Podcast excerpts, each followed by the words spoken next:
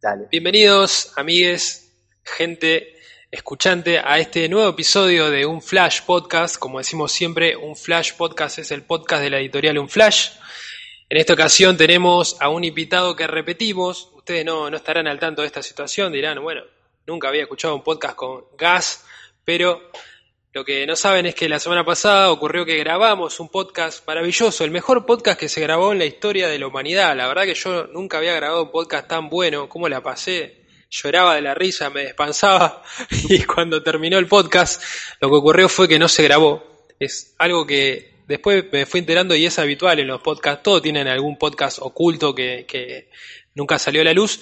Y bueno, fue lo que pasó en esta, en esta oportunidad, que no, no se grabó, no sé qué pasó con el programa, no, no pudo salir, eh, en este caso, la grabación, pero sí salimos al aire por Twitch, inconscientemente salimos al aire por Twitch, y nos vieron 30 personas, fuimos un éxito, ganamos un seguidor, hubo como un montón, como nueve comentarios, fue un éxito rotundo sin saberlo, totalmente desconocido, tipo de, de, de Truman Show, el, la película esa.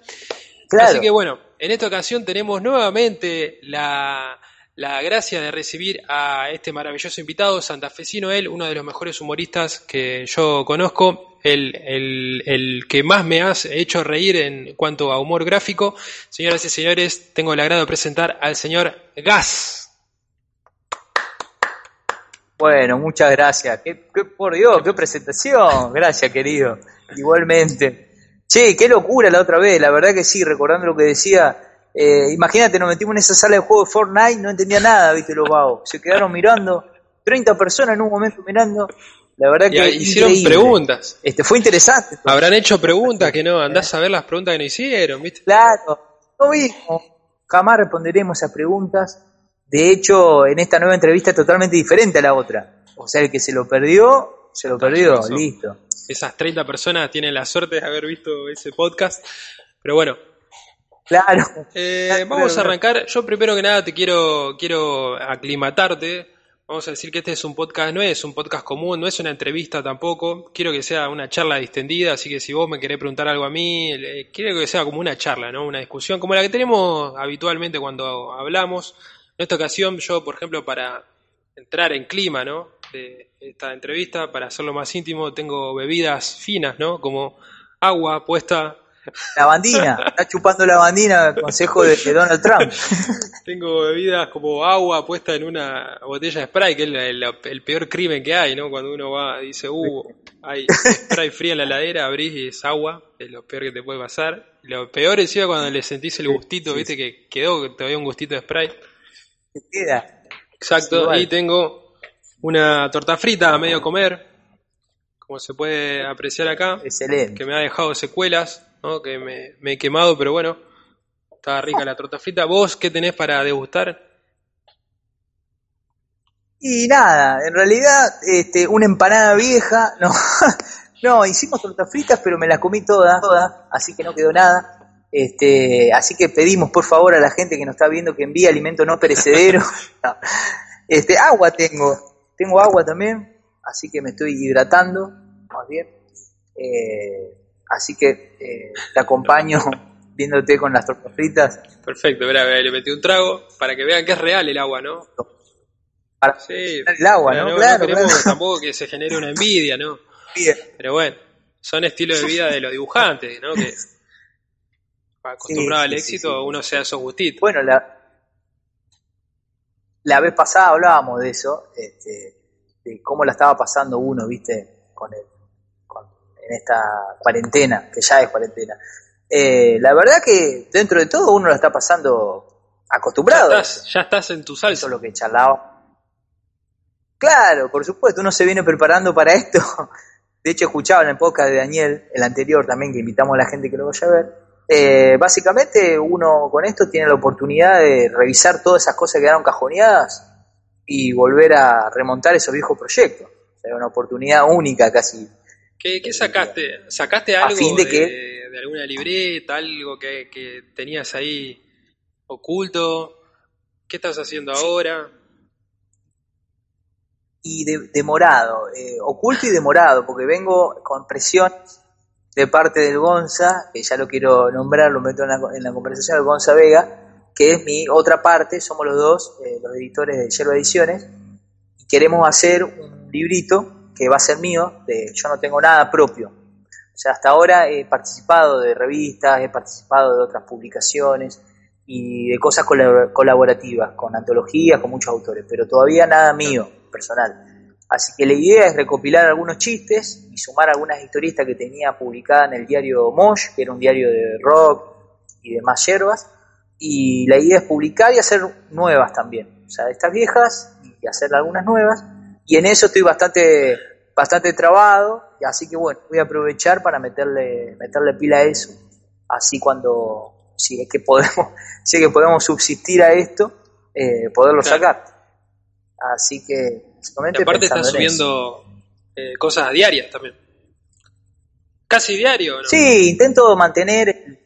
Sí, sí, sí, sí. Eh, intento mantener el, este, esta cuestión de subir día por día, ya que me sirve mucho. Me mete presión. Creo que la presión es algo hermoso. Siempre un dibujante. Eh, meterte la presión, o sea, esa, la fecha límite a mí me, me ayuda. Todo lo contrario a bloquearme me ayuda a, a seguir este, produciendo y teniendo cosas en mente. Eh, esto de los chistes es, fantástico porque te da una, velocidad que no sé si, la verdad que no, no sé si he progresado, en mi dibujo yo no lo veo, este, pero de, todas maneras me, me, sirve mucho para generar, este, mantener activa la cabeza, digamos, mantener, también un poco yo soy consciente de la cuestión de que eh, una idea buena todos los días no se puede tener, o sea, como, como Kino, lamentablemente no, no, se, no se puede ser, al menos yo. Entonces lo que intento es a través de varias ideas, alguna buena en un mes tiene que haber. Entonces yo calculo, bueno, de esa, un chiste bueno de 100 este, por estadística, por proporción, eh, tiene que saltar. Así que es básicamente jugar con eso, con, con, la estadística. Bueno, y aparte me divierte mucho divierte mucho y ¿Cómo, cómo te, claro, eso, ¿cómo te quería preguntar? Eh, ¿Encontraste en Instagram quizá la plataforma adecuada? Porque por ahí, viste que es medio difícil encontrar la vuelta a cómo publicar. Eh, viste que al principio, bueno, era en Facebook, pero creo que Instagram, el formato para humor gráfico, al ser cuadradita la imagen y que le puede dar me gusta ahí abajo, calza perfecto, ¿no? Excelente. A mí uno de los que más autores me gustan es Podetti, que hace el cuadradito y juega incluso con los límites del cuadradito y demás, y me parece que el que mejor se desempeña en ese aspecto. Y yo veía, tanto de él como de otros autores que venía siguiendo, que subían un chiste por día, y bueno, esa es un poco la presión que uno siente de sus padres, de sus colegas que están subiendo, y vos decís, bueno, yo también este, quiero, quiero participar de esto y intentar eh, subir uno por día. Y es un soporte ideal, eh, sobre todo por lo que decís vos, vale, o sea, como autoeditor, autoeditado, digamos, y editores sabemos que la cuestión, bueno, hoy en día, por la pandemia, es, imposible, pero antes de esto ya se está tornando muy difícil, eh, sobre todo porque cuesta mucho este, bancar una publicación en papel, digamos, por los costos que se fueron, el papel, la tinta, digamos, y no hay ningún medio también donde uno pueda publicar, bueno, una discusión eterna que tenemos, ¿no? Este, que da para otro podcast de por qué no hay medios para publicar en Argentina, o hay muy pocos, o no pagos, pero bueno, eh, creo que las plataformas virtuales eh, son, la, son la mejor. Hay que encontrarle la vuelta para que eso, eh, de alguna manera, se convierta en dinero, que es lo que rige el mundo, y poder seguir sacando material también. Hay que encontrarle nosotros, qué sé yo, con la revista cuando la sacábamos, la virtual, eh, la guita que hacíamos con la revista nos servía para publicar Eso venía bien hasta que empezamos a quedar eh, mal, mal, mal, digamos, por el tema de, bueno, pasaron cosas, ¿no? Como dijo ex presidente. Y bueno, lamentablemente, eh, no fue por eso el fin de la virtual, pero bueno, este, lamentablemente el tema de la publicación en papel se ve bastante complicado. ¿Cómo arranca ahí abriste una buena puerta. ¿Cómo arrancás a publicar vos? Eh, capaz que también puede servir de ejemplo, viste, para un montón de pibes o, o no sé, no, va, no pibes, capaz que hay gente grande que nunca publicó y, en realidad lo que, yo, lo que yo siempre digo es que uno solo se puede generar la, la, puerta esa a la publicación y que la gente conozca tu material. No es necesario presentar a una editorial un proyecto, que te lo aprueben, que es algo muy difícil. Eh, ¿cómo, ¿Cómo fue tu caso? ¿Hace cuánto arrancaste y cómo fue el tema de, de empezar a publicar? Yo tuve la suerte, bueno, primero que nada, yo ya que está, aprovecho y lo, lo tengo acá, estoy impaciente por mostrarlo, ¿viste? Mi primer mi primer, y, y averigué la fecha, que no, había, no sabía pasada, mi primer encontronazo con una publicación que de alguna manera me, me, demostró que había gente haciendo cosas en Santa Fe y cosas de, masividad publicadas, fue este álbum de figuritas que tengo acá, que es el famoso, el, el Eco, que era un álbum eh, destinado para tomar conciencia ambiental, de, de situaciones, de, bueno, de cuidar el medio ambiente, ¿no es cierto?, de mantener higiene. Acá había un apartado que decía, bueno, de lavarse las manos y demás, dibujado por, por Lehman y Bianfa. Eran los dos dibujantes. Que ya anticipó el coronavirus, ya te enseñaba a lavarte las manos. Anticipó, claro. Un visionario. Si hubieran hecho caso, si hubieran hecho caso, hoy no estaríamos como estamos. Y también había animalitos que había hecho eh, Cristian Lehmann, se había tomado el laburo de ir a la Granja La Esmeralda, que bueno, hoy en día, pobre Granja La Esmeralda, les mando mi saludo, no sé en qué situación debe estar, pero bueno, en ese momento la Granja La Esmeralda, qué sé yo, iban toda la escuela, la granja, estaban los animales, este, estaba bárbaro, y bueno, había todo animalito, se tomó el laburo, no, no había internet, o había internet, pero muy poco, digamos, muy poco podían acceder, entonces Cristian se tomó el laburo de ir, y eh, dibujar cada animalito de la zona. Y al final también había un cuento de Bianfa, que ya Bianfa venía publicando, venía laburando en la revista Villiquen, en otros lados, entonces siempre estaba desarrollando esa faceta de, aparte de ilustrador y humorista, de eh, escritor de cuentos infantiles. Entonces era un álbum perfecto que te digo, perfectamente competía, porque yo recuerdo que en segundo o tercer grado de primaria estaba este álbum compitiendo con Dragon Ball Z, con los Caballeros del Zodíaco, es decir, estaba no, no iba a, eh, ¿cómo te digo?, a la pelea, sino convivían. Claro. Convivían ambos. No era que te, en el recreo te, te, gastaban por, ah, mirá, tiene la escofiu. Claro, exactamente, exacto. Y no era una cosa, oh, oh, nos quieren imponer enseñarse el medio ambiente, entonces, no porque era muy gracioso, era de una manera muy, muy sutil, estaba. Y, y aparte era fantástico porque estaban todos los animalitos de la zona, que algo increíble, y qué sé yo, este, no se ha hecho algo después de esto, algo similar, de recopilar eh, cuestiones de la fauna y demás a este nivel, de repartir en escuelas, o sea, creo que vos juntabas, eh, creo que mandabas un dibujo y te enviaban paquetes de figuritas, creo que era algo así la promoción que había.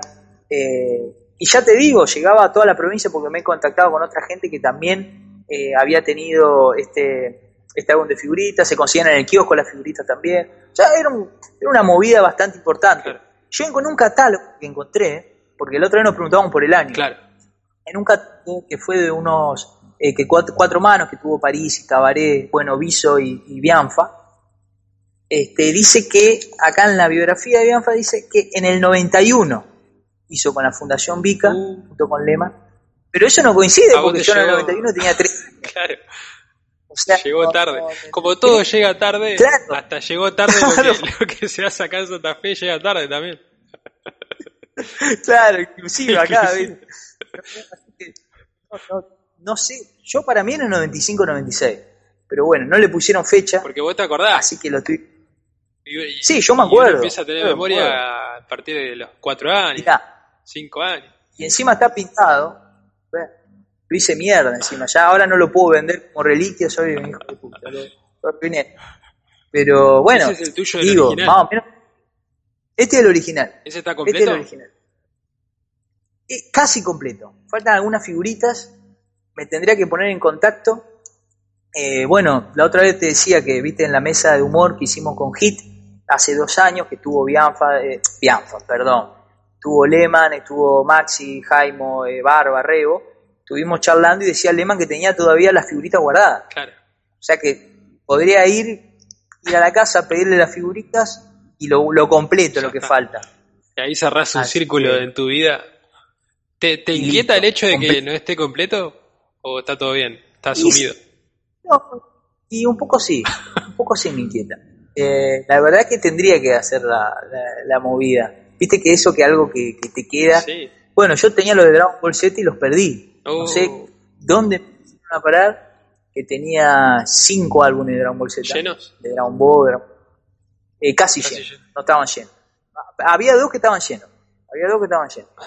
Y sí, es, es como uno. Bueno, creo que ahí también fui fomentando mi alma de coleccionista, ¿no? Con esto las fritas, creo que ahí empieza a despertar, ¿no? ¿Viste? Esta enfermedad que nos. Y eh, por Dragon Ball yo también tenía, no sé qué la verdad que pasó. Mi vieja también regaló mucho. Mi vieja era de esas mamás que regalaban, ¿viste? Y que no te oh, avisaban. Y que después, un niño, ¿viste? Que de golpe recibía. Hubo un solo álbum que yo regalé, que yo ese sí, yo se lo regalé a un chico que estaba lleno, de ah. Dragon Ball 4 creo que era y estaba lleno. Me acuerdo que ese, álbum, ese álbum tenía la, la figurita de la 179, que era de Majin Buu. A Majin Buu lo atravesaba como un poder. Y esa figurita, tuve como dos meses que no la conseguía, no la pero no yo, nadie, no, no existía la figurita. O sea, no la habían hecho. Y ya en un momento teníamos todo, teníamos el álbum lleno menos esa figurita, ¿viste? Y hasta que me acuerdo que un día agarró y apareció un pibe con, con la figurita esa, que tenía, le habían salido dos. Y nada, ese era el rey, ¿viste? Y yo tenía un toco de repetir así que no sabía qué hacer porque no, me faltaba solamente esa, o sea, no, ya está. La jugaba, ¿viste? Encima, encima jugaba y jugaba bien a la figurita y ganaba. Y seguía aumentando la pila y no, no tenía nada para hacer con eso. Así que agarré y le dije, toma, todo por, todo por la 179. Y agarré y, y me la aceptó y se ganó un pilón así el pibe, agarré, la pegué, completé el álbum y a la otra, yo era el mejor, tenía el álbum completo. Nadie se había animado a darle todo el pilón, ¿viste? Y, y, a, la, a la otra semana entran a salir las 179 y todo el mundo la tenía, pero yo, igual ya tenía completo el álbum, ¿viste? Pero era, después era como todo el mundo la tenía las 179. Así que si hubiese esperado, pero qué sabía yo también, ¿viste? Pero, pero pasa, están esos, ¿viste? Y bueno, y después en Facebook, eh, después un montón de años me puse a buscar así y resulta que la 179 era en todo el país, era no es un mito, o sea, esa ah. quedó como la leyenda de la 179. Ah. Así que sí, sí, sí, sí. no me acuerdo, capaz que es la que me faltaba también. Capaz. No me acuerdo. que ver si, si la tenés o no. Y después lo que había, Ale, era que cambiaban los álbumes, que vos me decías, yo nunca lo cambié, porque a mí me, dolía tener que abandonar un álbum para que te den una pelota de fútbol, una remera, un tiratazo. Pero estaban esas funciones, ¿viste?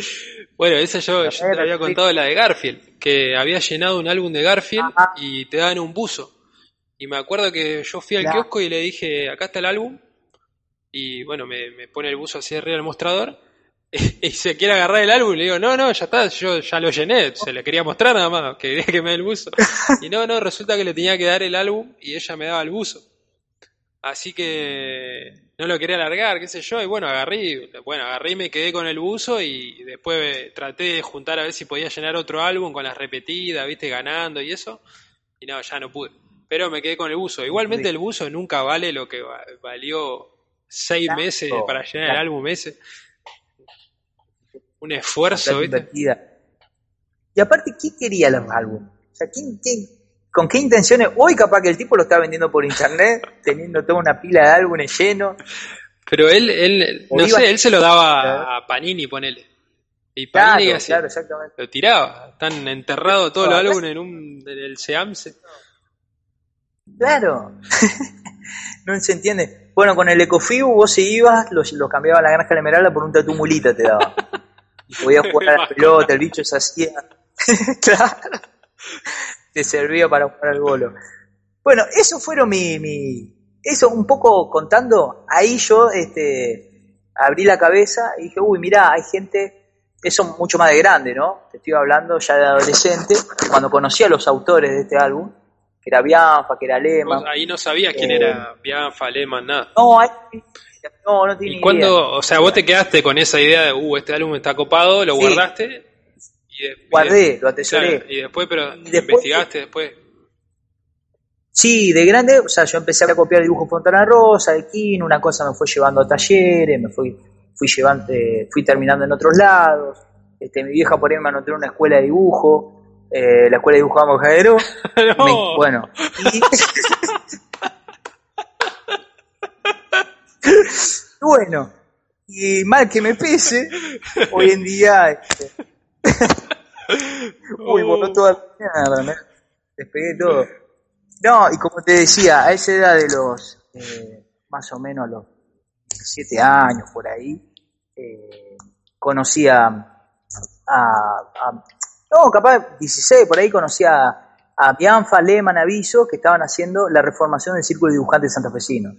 Y había muchos dibujantes, había un montonazo de dibujantes. La verdad que teníamos, qué croto yo con esto, soy la verdad. Está. Este, había un montonazo, ¿me escucha? Sí, sí, se escucha bien.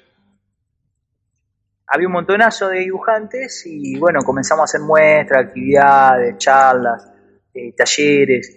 ¿Y ahí cómo Y era? ¿Vos te metías? ¿Cómo era el círculo de dibujantes? ¿Vos te metías? Sí, O sea, ¿qué había en realidad reuniones? yo había, yo había ido a un, al, iba al taller del Negro Frovia que daba en la UNL, que daba de historieta. Ahí estaba el Seba Mercado, estaba Gonzalo Geller, estaban, bueno, varios más que yo no me juntaba con ellos porque eran muy grandotes, yo estaba más con, lo- con los chicos. Eh, después, digamos, por la diferencia de edad nos empezamos a, a relacionar, ¿no? Claro. Pero en esa época eran más marcadas y resulta que en un momento escucho que se van todos para arriba.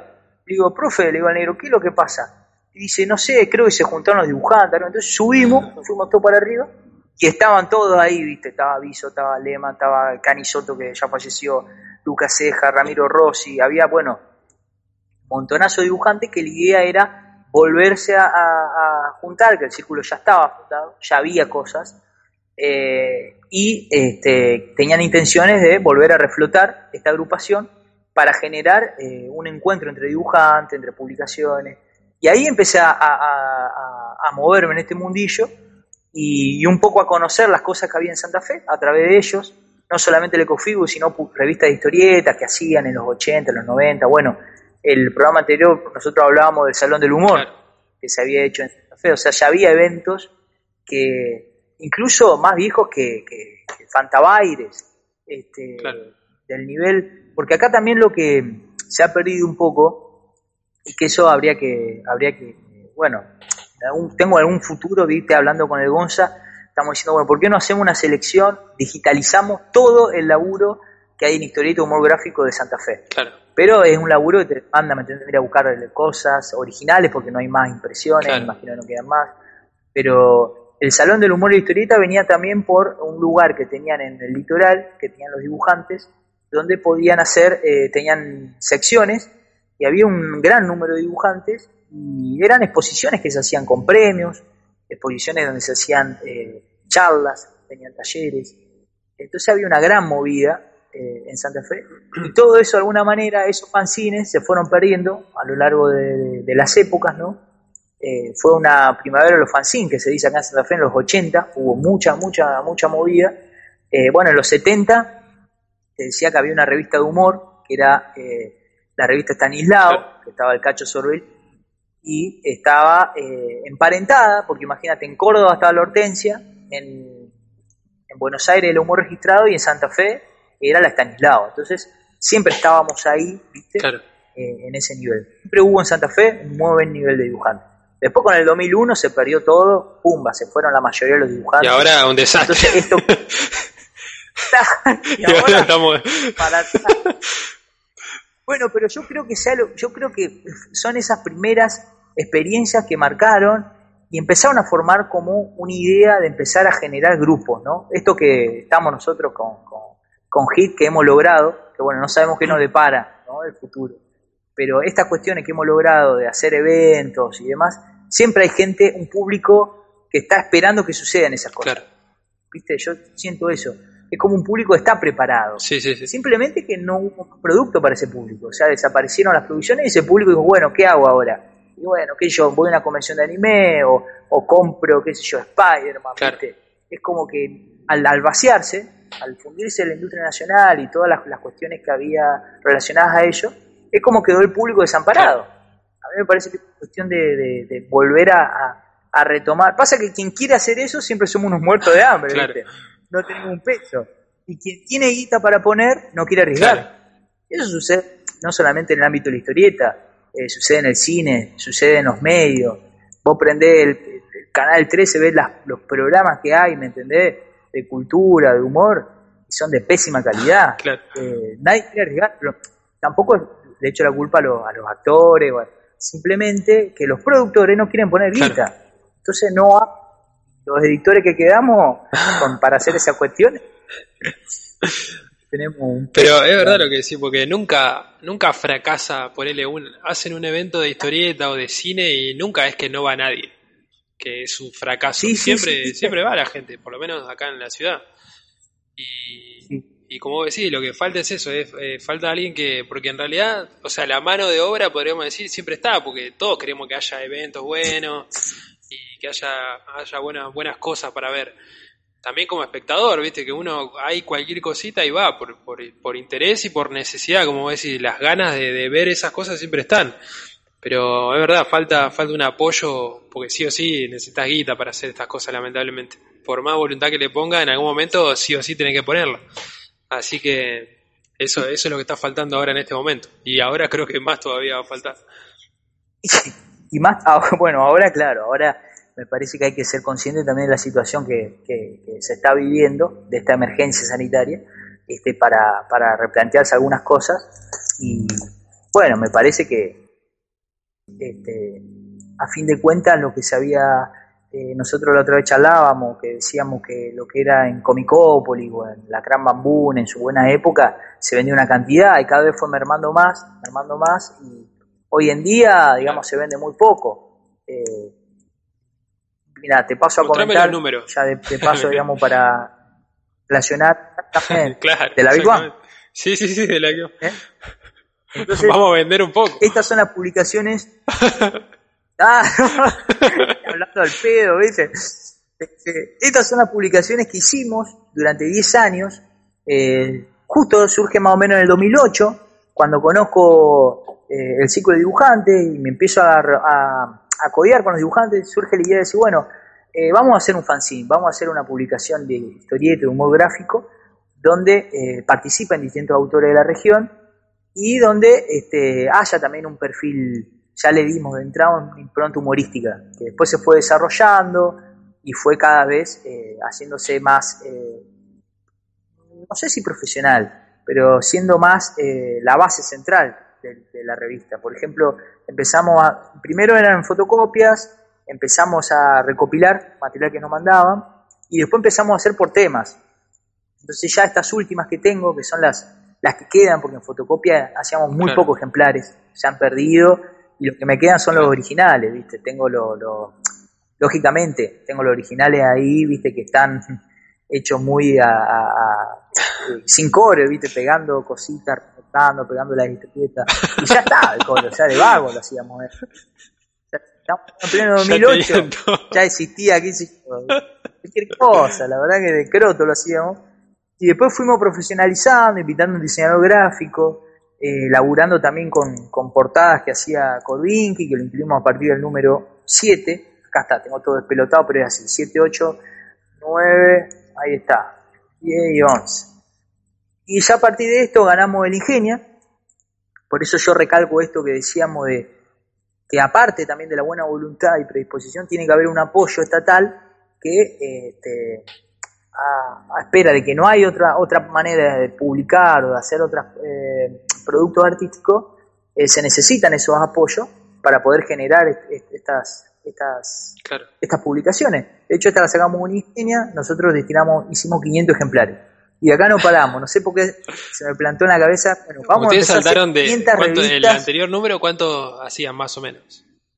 Sí, hacían 100, 200 en fotocopias. Sí, fue un salto.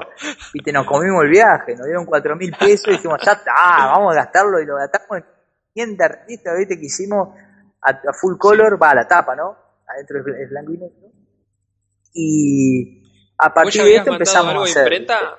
¿O era la primera vez que vos mandabas algo? No, esta fue la primera vez. ¿Y qué consejo puedes darle a uno que nunca mandó? Porque viste que es un, azar, una, quiniela. Es todo un tema. Mira, acaso me asesoré y fui a la imprenta más cara. Como teníamos la guita, y no pensé mucho, digo, bueno, vamos, vamos a tal imprenta, buscamos así, entre la más conocida de Santa Fe, fuimos. Y que no la recomiendo por el alto costo, ¿no? Y resultó que repiolas, me dijeron que lo armen core, al PDF, fui, lo mostré, había un par de cositas para afianzar, y ahí este, me, me, dieron un par de data, lo logré rearmar porque hacía yo, hacía yo el diseño y demás. Y después ya en la 8 estuvimos este, con lo de Juanito Laguna, una imprenta que labura este, una asociación civil, y la verdad que este, ahí me dieron una mano los vagos para diseñarla, ¿viste? Me ayudaron mucho más que la otra, me dieron unos, unos consejos, ¿viste? Más que nada con el tema de los negros, con el tema de exportar, ¿viste? Todo el viaje ese que hay. Pero para mí son cuestiones técnicas. O sea, para la gente que está, eh, que está interesada y quiere, quiere meterse, que me consulte, que me escriba. Soy Gas Uniga en Instagram y Gastón Zuniga en Facebook. O sea, me escribe, son es muy poco lo que sé, pero básicamente le va a servir para que se vea similar a lo que ve en pantalla. El color nunca la podemos pegar, el color realmente es, una cosa muy difícil, siempre queda más oscuro de lo que, o sea, la verdad que es un, azar el color, es muy jodido. Eh, haciendo prueba de galera, hicimos una prueba de galera con el libro, que ahora te lo paso a mostrar, ahí hicimos a Fervil ya el libro, pero bueno, básicamente laburábamos por temas, con distintos autores, estaba, bueno, Mercado, estaba Geller, estaba eh, Vega, estaba eh, Chespi, Saucedo, Cainero, bueno, Corvinti, eh, bueno, un montonazo de autores más, después lo de Paraná, eh, Jaime, Barba, Maxi, Rebo, bueno, había un montonazo de autores, bueno, vos que has participado, te sumaste en el, último, ya los últimos, las últimas publicaciones, este, Siempre humor, humor eh, negro, sarcástico, ¿no? Así lo vendíamos. Una mirada sí. bastante particular la de la que fue como tomando de a poco una identidad muy fuerte. Sí, empezamos, primero empezamos a abarcar distintas historietas, humor, nota, y después empezamos a abarcar, como decís vos, de ese talante, también un poco por las condiciones que vivíamos, ¿viste? Imagínate que los últimos nos agarró durante el macrismo, digamos, la última etapa del habitual. Y era como que todos encontramos, eh, si bien había una línea editorial humorística, es como que todos encontramos el cauce de la línea y todos íbamos para allá, todos íbamos para el mismo lado, ¿viste? Todos juntos. Y creo que eso ayudó a generar un perfil eh, humorístico en la revista que era eh, mucho más ordenado y menos caótico que las otras, ¿viste? Era más, más disparatado. Creo que a nivel general ayudó en todo. Esta cuestión también ayudó, digo, como si el macrismo hubiese ayudado, ¿no? Digamos, ve un antes y después de Barcelona, de alegría, bueno, de alegría más, más que nada, ¿no? Vos ves la alegría que yo tengo el anuario, ¿viste? Vos ves lo que fue durante el macrismo y lo que es terminado el macrismo o ahora, viste, cambió totalmente, porque creo que se empieza a volver más difusa la línea editorial. Que si bien nosotros no marcábamos nada, no es que imponíamos, decíamos, bueno, miren, tenemos que hacer chiste con esto, con aquello, pero simplemente se daba a través del tema, que por ejemplo el último fue la educación, y bueno, justo estábamos, eh, ¿me entendés?, en pleno, eh, que había tirado esta frase de, de, caer en la educación pública, yo no sé, todo iba, viste, eh, venía al pelo, y también lo que nos pasaba, justo me hacía acordar con el tema del chiste, que llegábamos tarde, empezamos a tener problemas. Al meternos más en la política y en chiste de actualidad, eh, tirábamos chistes con cosas que sucedían, y nosotros nos reíamos de eh, la futura candidatura del CEL. Y cuando sale la revista ya, había ganado del CEL. no ganó, no ganó. Bueno, no sé. Claro. sé que ahí lo arreglaron un acuerdo ahí. Este, pero la verdad que, también lo, que decíamos era que también el, macrismo particularmente pasaba con el menemismo también es que pasaban tantas cosas y era tan tan ridículo todo que nunca te daba el tiempo, o sea, tenías que hacer un chiste diario, porque si no hacías un chiste y al otro día ya se había mandado otra y había dicho otra cosa, otro furcio, ¿viste? Era como tenía que estar encima, o sea, la realidad superaba a, lo que vos podías llegar a poner en una hoja, porque era demasiado. Hablar, ni hablar. Iba quedando tapado, ¿viste? Fue tapando eso totalmente.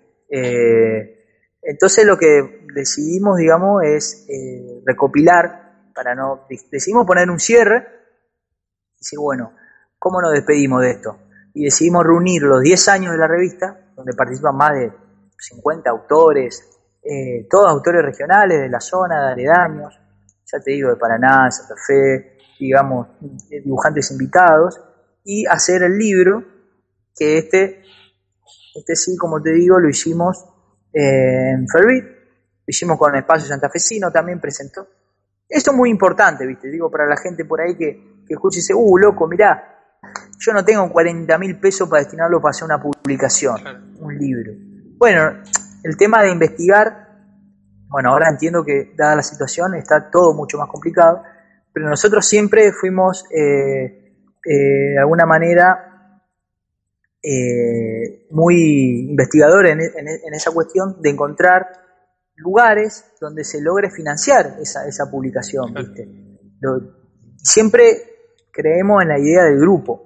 A mí me parece que es muy importante la cuestión de lo colectivo en que entre todos se puede surgir, y de hecho lo estamos viendo también en algunas en algunos ejemplos. Bueno, acá en Santa Fe, digamos, los Grunendor, la editorial Grunendor, están los Pirincho, están, bueno, estás vos con un flash, están, o sea, son todos lugares donde de alguna manera este, están trabajando con cuestiones eh, de acá de la zona, ¿no? Y eso, y siempre eh, relacionándose, ¿no es cierto? No, no aislarse. Yo creo que ese sería mi consejo, si tiene que haber un consejo para que se está iniciando. O sea, lo peor que puede hacer es aislarte y decir, bueno, yo voy a publicar mis cosas sin ver a los demás. Me parece que lo mejor es empezar a conocer, asistir, ir a los eventos que, bueno, hacíamos con HIT. Ahora no sé si se van a poder.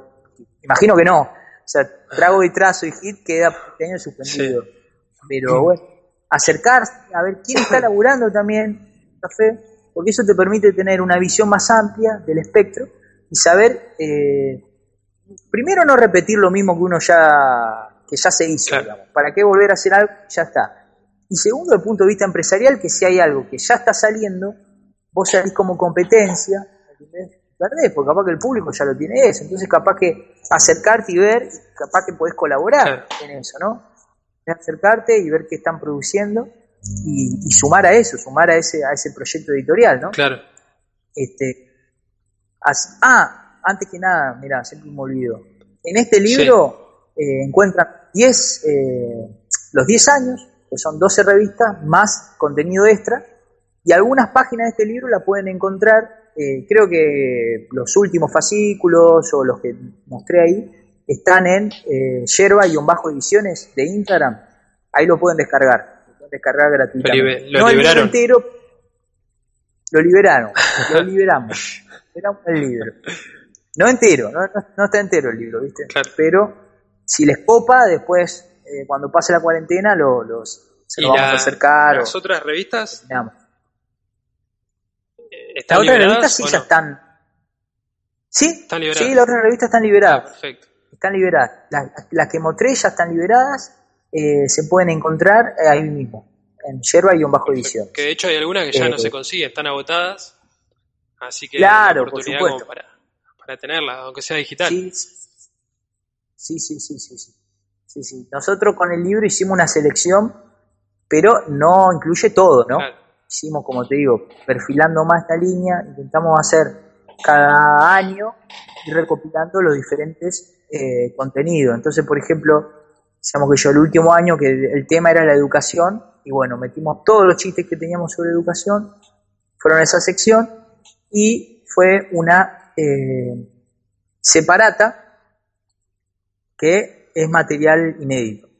Es todo material inédito que le también encargado de hacer la tapa y todo este material inédito va contando a lo largo de los años, de esta década, este, las distintas, eh, un poco para conocer ¿no? El contexto social que vive en Santa Fe, teñido con humor, digamos, con algunos chistes, algunas cuestiones. Es muy regionalista también, ¿sí? el, el, humor que hacemos. sí, sí, sí.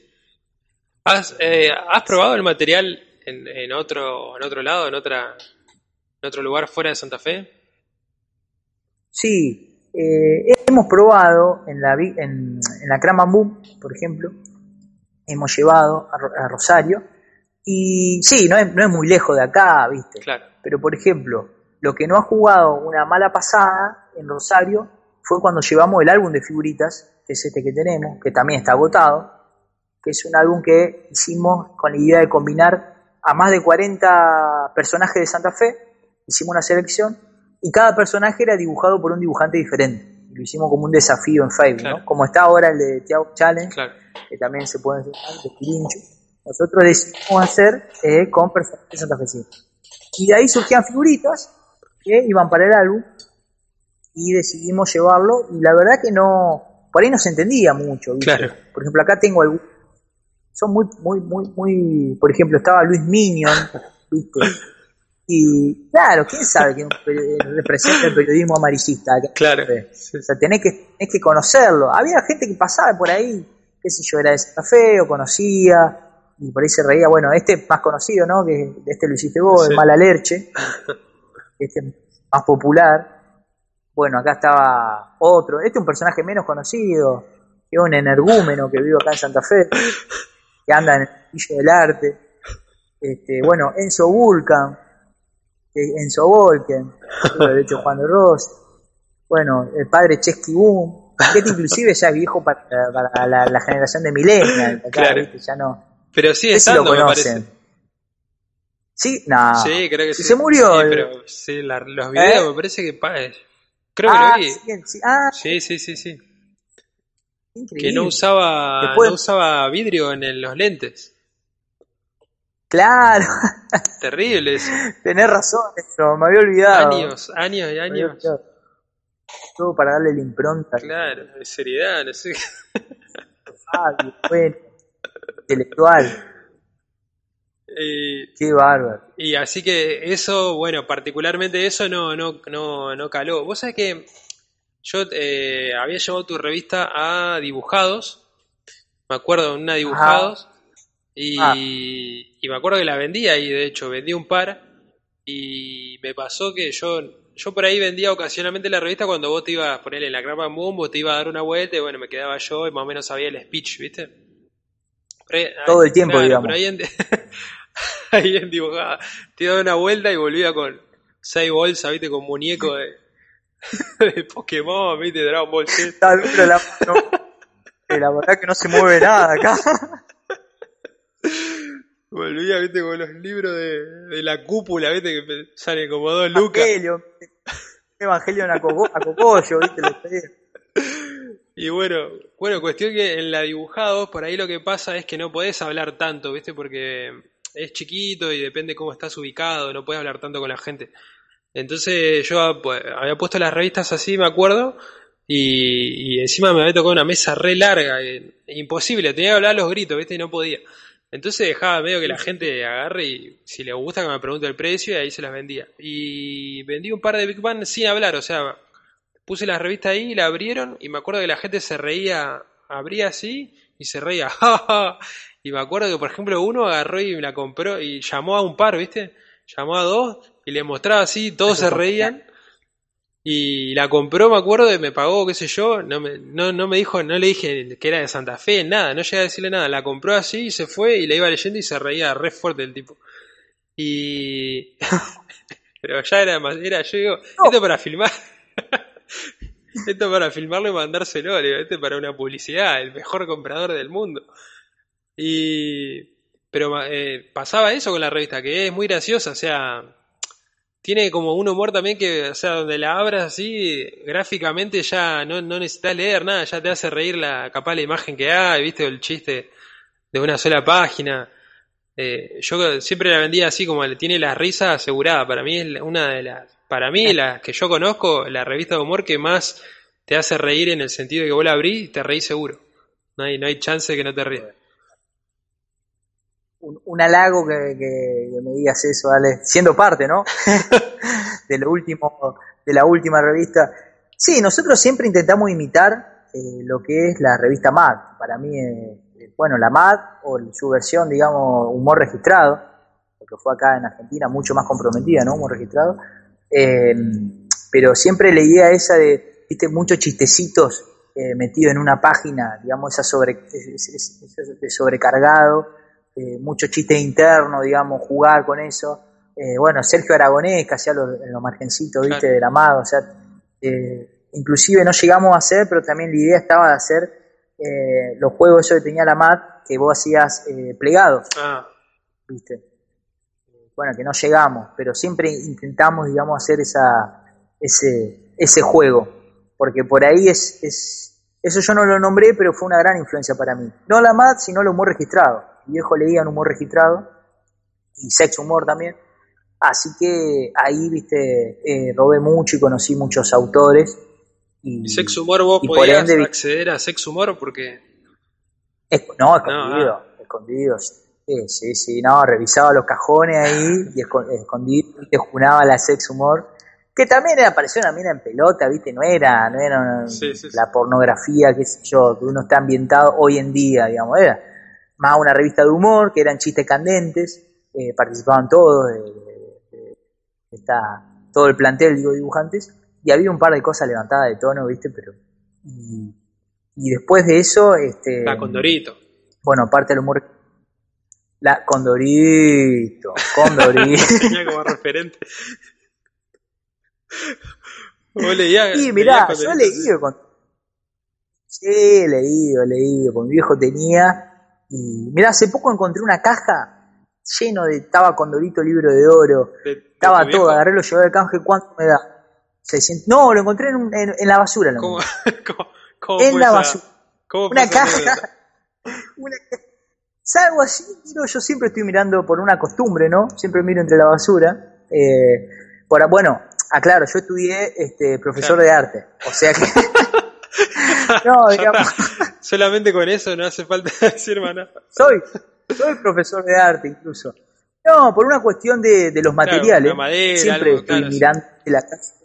Sí, sí, yo continuamente estoy trayendo, de hecho mi casa es, un- es- es un quilombo. Eh, bueno, mi compañera Cele también es profesora de arte, ¿viste? O sea que los dos amontonamos cosas, ¿viste? Material. Porque aparte también eh, nos sirve para dar Claro. clases, ¿viste? Eventualmente para laburar. Y bueno, y mirando así, veo una caja pintoresca y estaban ahí. Condorito, todo. Es más, vi una revista de Condorito, me puse a ojearlas, ¿no? Antes de, de llevarla. Que era Condorito que salía al mundo Oh, real. Y estaba con los, los dibujantes, ¿viste? Y le decía, eh, ¿cómo andás? Eh, ¿Qué hace Pepo? No sé si estaba Pepo, ya se había muerto. Y una cosa muy loca, que lo llevé, pumba, 600 pesos en caja. Chao, eran como 60 revistas, una guasada. 50 revistas de Condorito. No sé quién las tiró a la basura, ¿viste? Porque ni yo puedo tirar Una colección completa de Condorito. Claro, la- Claro, Año y año. Llevala al canje, Regalásela Claro. a alguien, claro. claro. De hecho salió un libraco así recopilatorio, ¿viste? Está todo con Dorito. Condorito. Tomo ahí, lo vi, ¿viste? El, eh, como ti- tipo todo Condorito. falda, pero todo Condorito. Claro, todo con Dorito. Exactamente, ¿viste? Así que Pero fue no te, muy... ¿por qué no te gustaba ya Condorito de chico vos? Nah, me, me causaba risa, sí, lo leía, me causaba risa, pero no era, no, no era el tipo de cosa que yo consumía. Yo en esa época ya más consumía eh, o la historieta de Fontana Rosa, lo que hacía con Inodoro Pereira, por ejemplo, o lo de Kino, viste que eran las viñetas, viste alguna historieta. Y más que nada manga leía, o sea, manga, leía, eh, bueno, el Eternauta me, me abrió la cabeza a los 13 años, que mi tío me regaló el libro El Eternauta y de ahí eh, fue un antes y un después para mí, pero básicamente yo quería ser dibujante de historieta, o sea, me gustaban las historietas.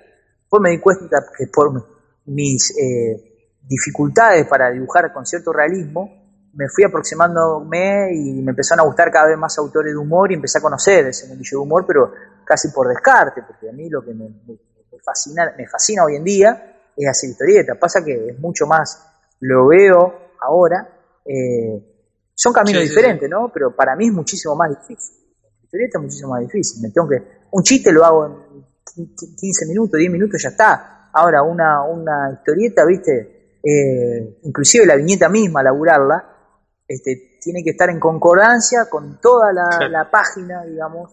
No sé, es todo un laburo. Estoy diciendo obviedades, sí, sí. pero para la gente que no se explica, eh, este, por ahí, de, de todas maneras yo doy clases, doy clases de historieta, ya que está, meto el Claro. chivo, historieta de un gráfico, eh, porque tengo la teoría, pero no, este, tengo algunas historietas, pero no, no, no me diría como un historietista, digamos, soy más un, un humorista gráfico que con ganas de hacer. Claro.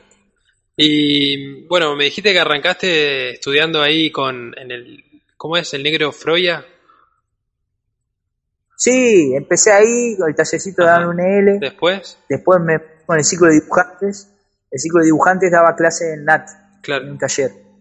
Estaba ISO, estaba Lema. Y después me puse, de, me empecé a laburar con ellos, empecé a dar talleres con ellos.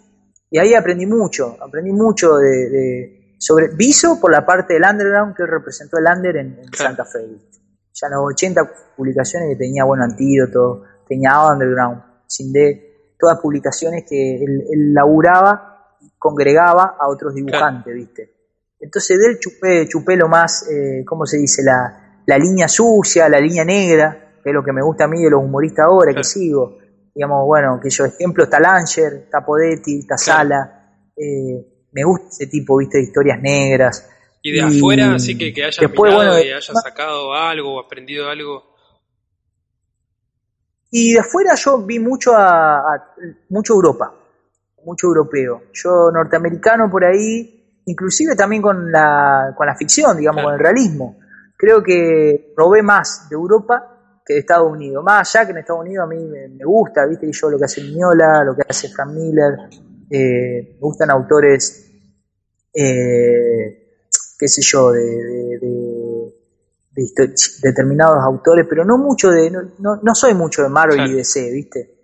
Bueno, vos me conocés, no, no, no, no tengo mucha, más allá de los grandes, ¿viste? Que han pasado, Shakir, ¿viste? Que de gran renombre, yo no, no, no, no, no, no, no me metí mucho en ese mundillo, pero sí robé mucho de Europa y también el, humor, el humor eh, europeo. A mí me parece que siempre fueron más volados. Un claro ejemplo de la Metal Hurla, que salía en Europa, y la Heavy Metal versión estadounidense, digamos. Siempre los tipos estuvieron más volados, inclusive las obras que me gustan a mí, que han sido hechas en Estados Unidos, son de autores que son de allá, que son ingleses, que son franceses. Y de hecho, bueno, eh, Hollywood, digamos, hablando de cine, para echando un poquito, ya que ya que estudio cine, vamos a, a poner no, que Hollywood rehizo su, su, industria, su acabada industria, la, reformuló y reconstruyó a partir de exiliados que venían de allá de Europa. Entonces también hay, hay, hay, como una gran... Lo único que, le pertenece al, al, a Estados Unidos es el western. O sea, eh, todo el otro género son más propios de... Eh, y que siempre pasa, viste, que, que los yankees hacen una serie, por ejemplo, de Office y, o Shameless y siempre es mejor la de Reino Unido. ¿Viste que tienen eso también? Exactamente. Sí, sí, sí, sí, sí. No digo que haya, no, no digo que todos los estadounidenses, digamos, a mí me encantan los Simpsons, claro. digamos, ¿me entendés? O bueno, ahora que está Rick and Morty también lo estoy mirando, eh, me copa. Pero sí, evidentemente, tienen influencias, tienen muchas influencias de este, Europa, del, del, viejo mundo, ¿viste? Este, y bueno, básicamente yo eh, juné a través del underground, conocí mucho, a través de Robert Crumb, bueno, justo hablando de Robert Crumb, que es, estadounidense, conocí otros autores y, de ahí se fue abriendo un poco más eh, la línea conociendo a otros más, más viejitos, ¿viste? Pero sí, me gusta, o sea, a nivel, a nivel exterior me gusta lo que hace Jean Cornella, por ejemplo, me hace reír ahora. Eh, qué sé yo, después de los viejos Billumín, no sé si lo pronuncié bien, pero es un, es un tipo que salían en, en la humor registrado, estaba, estaba en la, en la, revista, ¿cómo es? En una Cazador Comics ah, salía también. Que un tipo con la, un trazo negro muy sucio, muy parecido a Lancer. Le copiaba a Lancer. Así que es, ese tipo de, ¿Y vos, ¿y vos te, acordás cuando fue la primera vez que hiciste un chiste? O sea, en el sentido de que, no sé si capaz que intencionalmente o, sin querer, pero que armaste el cuadradito y dibujaste adentro el chiste o no, ¿no? Vos sabés, cuadradito no me acuerdo, me acuerdo de dos cosas. Una en séptimo grado, cuando la profesora nos pidió hacer un, creo por el Día de la Patria, era hacer un gaucho, ¿viste? Dibujar un gaucho con el caballo. Día de la, Patria, el Día de la Tradición, esa Entonces agarré, y copié uno de Inodoro Pereira, viste, de Fontana Rosa, lo copié textual, boludo, le cambié algunas cositas, y la profesora me dice, ah, qué lindo, qué original, y tengo ahí, viste, la cabeza, qué original, pero, no, no, lo bueno que le Así crearon a la profesora y... Habrán dicho, qué original, y le, dice, uh, mirá, me dijo que soy original, chao, empezó a mandar rosca. ahí arranqué, pero le copó tanto que me mandó una historieta con el tipo lógicamente la historieta choreada también a Fontana Rosa, ¿viste? Y me llevó a la dirección, ¿viste? Y dije, uy, acá me mata. Agarró la dirección. Tengo ahí, eh, lo único, mirá, la única oportunidad que tengo, eh, algo filmado por la directora con, con buen con buen atino, con buen felicitándome, es eso, es una historieta, la tengo ahí de séptimo grado que me puso la directora, felicitaciones por su desempeño como historietista. No, no, no desempeño como historietista, pero me puso felicitaciones, seguí así, ¿viste? Y, eso es muy importante también. Yo eso, yo siempre me, considero un privilegiado, ¿viste? De entrada. Un privilegiado porque tuve mi vieja que vio que me gustaban las historietas, me mandó a talleres. Un privilegiado porque fui a una escuela donde los profesores vieron que dibujaba, y ah, viste, che, loco, no vino una vieja chota y me dice, loco, deja esos dibujos de mierda, dedicate a la matemática, ¿viste? En ese sentido, y escuela de barrio, o sea, viste que lejos de todo, viste que siempre está el prejuicio, ¿no? las escuelas, bueno, eh, claro, viste, y sin embargo, eh, siempre, digamos, en ese sentido, eh, siempre fui, fui, fui favorecido. Después tuve la suerte de estar en talleres con dibujantes, ya te digo, la talla de Mercado, de, de otros más, viste, que, vos veías cómo dibujaban los tipos y decías, la puta que lo parió, mirá cómo dibujan, ¿viste? O sea, siempre estuve acompañado por gente que era mejor que uno. Y eso también me, potenciaba. Y después otro recuerdo que tengo, de que una vez de chico hice un dinosaurio, un vago dibujado dinosaurio, ¿eh? era par, estaba muy de moda. Y capaz que había salido por esa época, el tercer grado. Y un pibe dibujaba dinosaurios y le salían espectaculares los dinosaurios, pero espectaculares. Nicolás se llamaba. Yo quisiera, si está viendo el video, yo no sé la, no conozco el uh, apellido para buscarlo, pero es Nicolás de segundo grado de la Julio Bello. Julio Bello, barrio Villa María Selva. Así que si me está viendo, por favor que me escriba, que lo quiero, quiero reencontrarlo a ver si sigue claro. qué onda. El loco hace unos dinosaurios espectaculares. Y yo le quise copiar, viste, él me enseñó, de hecho. Y hago un dinosaurio y se los muestro, viste, al otro compañerito. Y claro, un dinosaurio que no me salía de la boca estaba como riéndose el dinosaurio. Todos los pibes, el dinosaurio se está cagando de risa. Y para mí fue algo que, terrible, o sea, me, me, marcó de por vida, porque la puta madre no me sale un dinosaurio, ¿qué le sale? Entonces, esas cosas te van condicionando. no sé si fue forzado eso de. O sea, no, no es el primer chiste que hice, pero fue el primer dibujo que se me cagaron de risa, que yo recuerdo, viste, que, che, quiero asustar, y se me cagaban de risa los. Claro, y me, y medio que, claro, ahí te diste cuenta que podías esconder capaz esa falencia, que es lo que decís vos siempre, ¿no? Que utilizás capaz el humor gráfico para esconder cierta cierta falencia en cuanto al realismo, el dibujo eh, hiperrealista. Ni hablar, ni hablar. Este, por supuesto que eh, mientras más conciencia tenga uno, o sea, mientras más labure en anatomía, mejor va a ser la abstracción, mejor va a ser la, la, iconicidad con la que labure uno. Así tenga que hacer un garabato, un palito, ¿viste? Mientras más conocimiento tenga uno del realismo, mejor le va a servir para traerse. Si uno se queda en la copia, ¿viste? Que yo, bueno, voy a dibujar esta carita, ¿viste? Y no, no, no sirve. Este, pero, pero sí, yo creo que ahí, ahí es muy cierto lo que decís.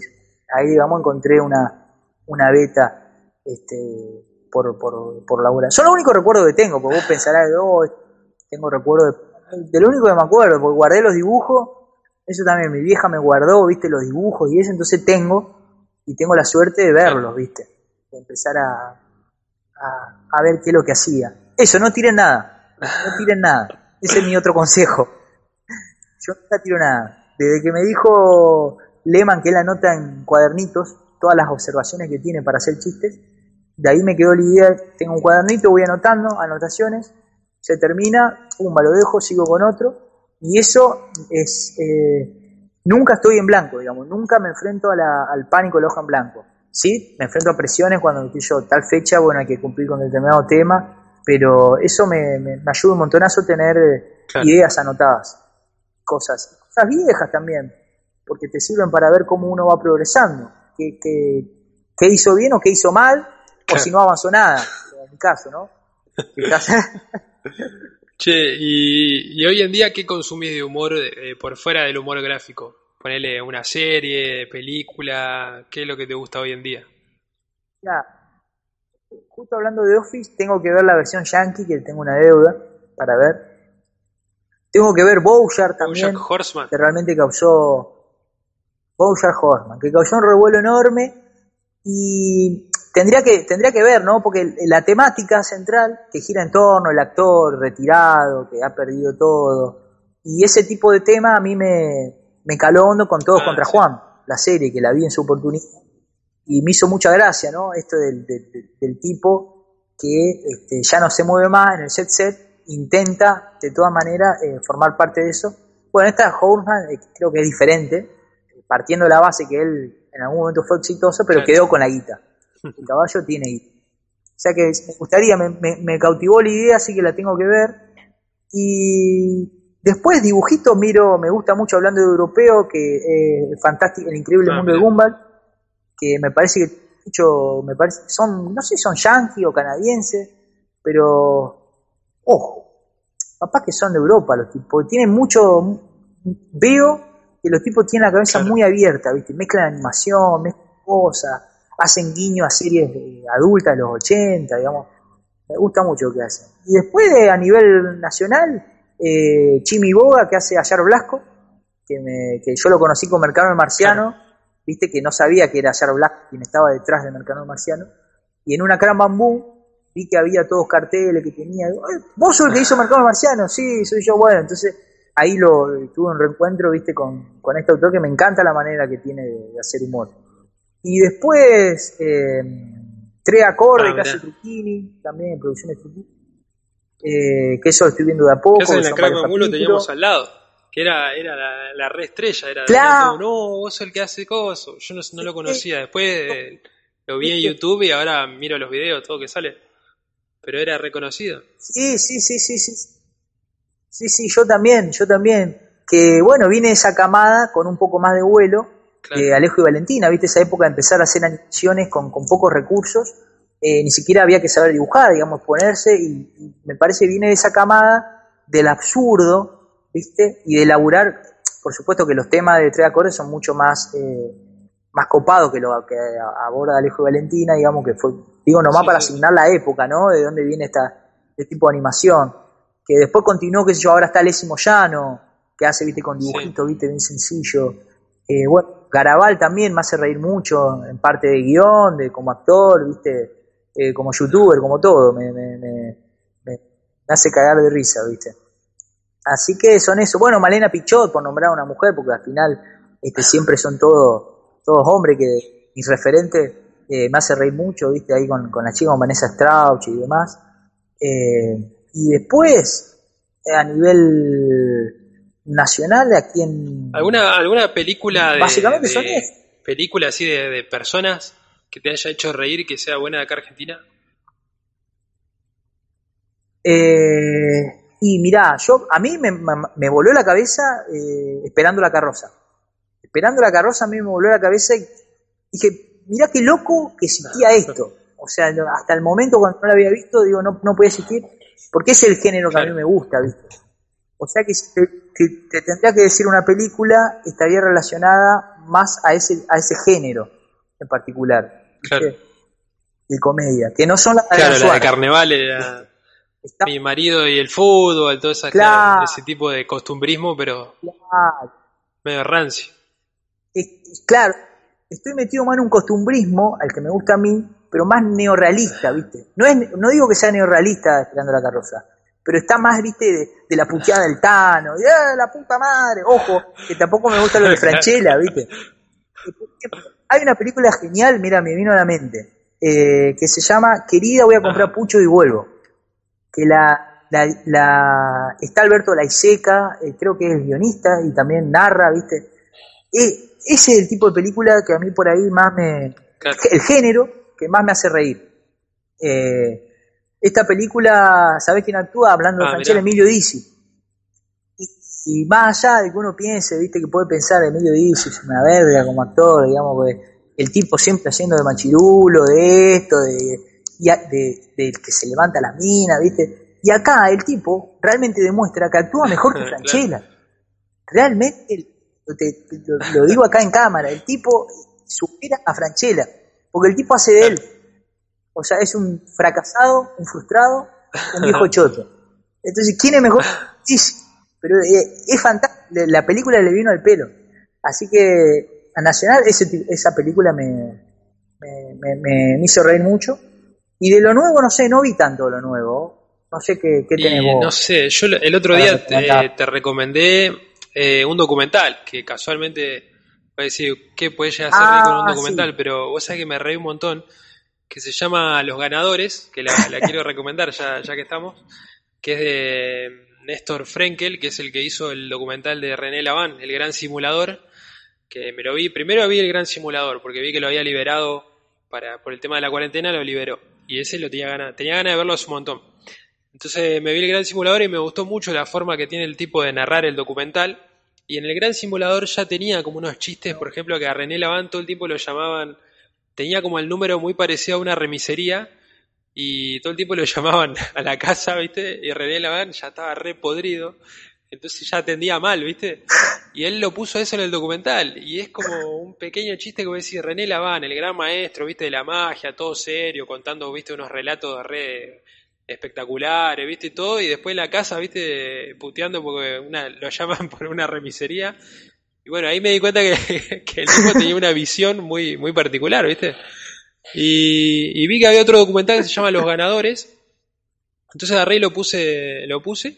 Y es buenísimo, porque se trata de, de esos premios, viste, que hay de la gaviota de plata, el gadorcho de oro, y que, que lo ganan Sí. radio, que es Radio Sí. La Trucha, FM 987 de Tandil, viste, y, y suben, suben y emocionados, viste, y van- bueno, y resulta que el tipo se pone a investigar y hay todo detrás de, de todo ese, de esa, esas entregas de premios así, hay toda una organización de gente y que siempre los ganadores son los mismos y como que se arman, claro, Martín bueno, una cosa así, se arman premios- todo entre y se premian todo entre ellos, ¿viste? Pero muy gracioso la, la forma en que está contado.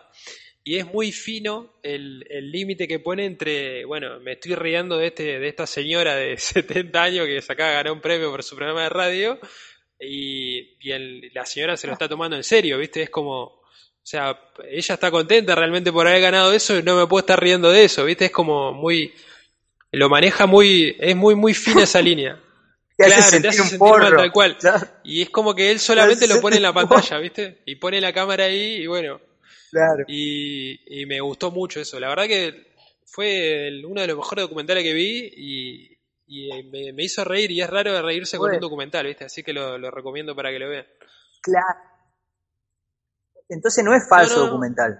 Es un o sea, la gente siente que estaba Sí, sí, sí, participando. es que la gente, también eso, la gente pensaba que estaba que estaban filmando un documental bien y después con la edición y todo Sí, quedó sí, sí, sí. muy chistoso, digamos, pero la gente estaba convencida, se habrán enojado después cuando vieron el documental, supongo, porque lo- los hace quedar mal. Bueno, eso me parece fantástico a mí. Eso, eso también me, me gusta mucho de, de los lugares donde tienen cierto regionalismo, ¿viste? donde no ha, no ha entrado eh, la globalización, por así decirlo, la estandarización de cosas y donde se pierden distintos ritos, distintas costumbres de un pueblo. Eso me resulta muy gracioso porque parece un lugar aislado donde vos te metés. Bueno, eso tiene mucho el cine de Montalbano también, que a mí me gusta. Pájaros volando, Soy tu aventura Sí. con Luis Aguilé me parece fantástica. Eh, Ale de la Iglesia también tiene mucho de eso. Es otro autor que me gusta mucho. Eh, pero eso que decís vos me, me, me- me hace reír mucho. La, la voy a poner, la voy a anotar. Para, ya la tengo anotada, la tengo que ver.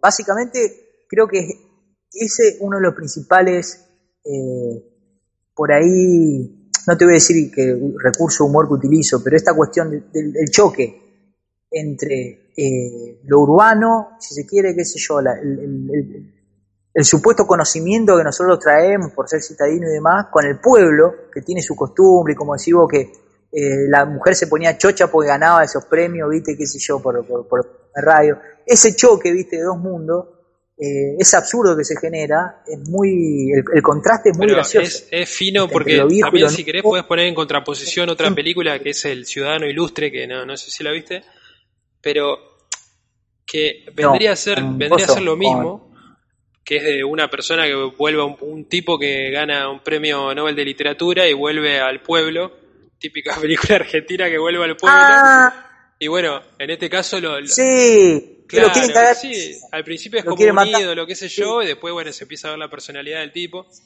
Pero también la visión de los directores es, es bastante crítica porque mm, es, es ella más como nos reímos de en vez de nos reímos con, viste, que me parece que eh, ese, como yo te decía, ese límite es muy fino en el sentido de que acá ya directamente se están riendo de cómo son los pueblerinos, ¿viste? Y es una ficción, tampoco es un documental, ¿viste? Y entonces está ese, ese límite que siempre se habla, ¿viste? Los límites del humor, los límites, a ver, ya es casi bullying, ¿viste? Lo que hacen en la película. En el documental este me parece que es, es poco más sutil y deja como al libre albedrío del espectador de si reírse o no, digamos. Eh, como vos decís, ya es como que el director lo pone solamente en cámara y bueno, vos te haces sentir mal porque decís, bueno, no me puedo estar riendo de esto. Eh, pero es, es, difícil manejar ese, esa línea, digamos sobre todo porque uno, como te decía, uno cree que de la urbe uno tiene el conocimiento, ¿viste? Uno va como un letrado, como un civilizado y los otros son todos incultos, ¿viste? Está un poco de esa elite que hay, que a mí me gusta más, esto de Ciudadano Ilustre yo no la vi, por eso no, no, no, no, no, entendía, más o menos tenía la idea, no entendía el planteo de lo que iba, pero sí, eh, me gusta más por ahí la versión que le da el vecino al lado, ¿viste? Que el tipo se muda al lado de la casa de Le Corbusier, no, sé si la viste vos la película. De una de Buenos Aires, que es una eminencia, que hizo todos los edificios, ¿viste? Eh, perdón, no es de Buenos Aires, sino que está la casa ahí de Le Corbusier en, Buenos Aires y eh, es un, eh, un lugar donde se muda, la casa donde se muda una pareja. Y al lado del vecino que tienen es un tipo que es un desastre entonces empieza a picar la pared, ¿viste? Pasó una ventana y le empieza a ver la, la, la medianera a él, ¿viste? Entonces, eh, pero ¿qué estás haciendo? O sea, es, es como meter un, un, qué sé yo, un, un, quilombero, ¿viste? Un barra brava dentro de un museo. Juegan con eso. Juega entonces el tipo de la elite dice, no, por Dios, qué bárbaro lo que está haciendo, ¿viste? Y está bueno el enfoque que le da, ¿viste? Me, me... Porque al final no las cosas no terminan siendo como uno cree que son. Ah, el hombre al lado, ¿cómo es que yo le al lado? el mismo director de El hombre al lado. claro. De lo Connie Duprat, sí. Ah, el mismo. Tendría que verla. Mirá, sin embargo, mirá vos, a mí, a mí personalmente me gustó. Porque yo lo vi como una crítica, una lectura al arte, viste, contemporáneo y demás. Pero bueno, que después habría que ver. Yo, les tengo, tendría que ver, me falta ver el hombre al lado, pero les tengo una idea a, a los. Son dos, ¿viste? Los. Sí. Eh, Connie Duprat. Porque también vi la otra de Franchella, que está con. ¿Cómo se llama? Que hace también de un, de un tipo que vende arte. Eh, ay, no me acuerdo. Oh, esa para mí le copiaron al artista. ¿Te acuerdas de la artista de la Iseca? Esa me atrevo a decir, no la vi, pero me atrevo a decir que la fanática. bueno, también es del mismo, y también hay como un, bueno, vi esa y vi 4x4 también. Y, y en 4. ah. ¡Oh! Y, es como que hay una, una visión de. Me río de este que es un Gil. En esa es como que se ríen de. Ah. la, de la gran obra maestra, no me acuerdo cómo se llama, como que se ríen del, de uno, viste, que es medio inocente y que dice, eh, ustedes están estafando a la gente, y dicen, ah, este es un Gil. Y bueno, y la otra 4x4 medio que se ríen también de, ponen a un chorro adentro de una camioneta y el chorro tiene la camiseta de boca, ¿viste? Y habla todo villero y le, baja en línea, ¿viste? No sé, qué sé yo, es medio... Yo sé que lo hacen en un sentido humorístico. Claro.